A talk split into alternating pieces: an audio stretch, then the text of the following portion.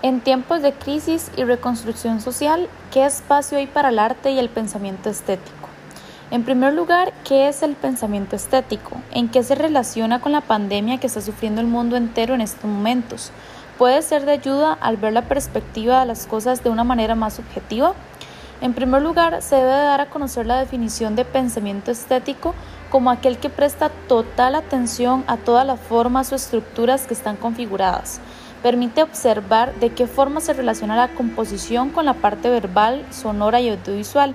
es decir, es observar de manera detallada cómo se unen todos los factores y logran formar una estructura. Se puede analizar que si realmente se usa el pensamiento estético, se podría dar el detalle de cómo, por qué y en qué momento se unió todo para crear una crisis mundial de este tipo. Se pueden ver miles de personas que tratan de seguir adelante de una u otra manera. El arte cobrará muchísimo sentido en la actualidad y en los futuros años, porque gracias a él las futuras generaciones podrán ver la representación de lo que el COVID-19 ha sido para las personas en el 2020. Podrá verse en los libros de estudio, en donde se podrán analizar miles de rasgos y detalles que los artistas harán en sus pinturas, representando cómo los seres humanos logramos salir adelante de tal manera que cambió el mundo entero.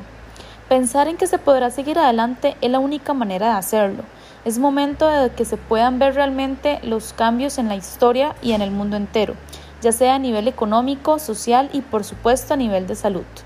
En conclusión, se puede decir que el arte podrá crear una marca en la historia de manera extraordinaria, porque gracias a él se podrá entender de qué manera se vivió el 2020 y cómo los humanos sobrevivieron a una crisis tanto de salud como económica, en donde sin importar la clase social podría ser afectado y en donde ha hecho entender al mundo entero que hay una cosa más que se sale de su control y solo queda aprender a sobrevivir para salir victoriosos de la batalla.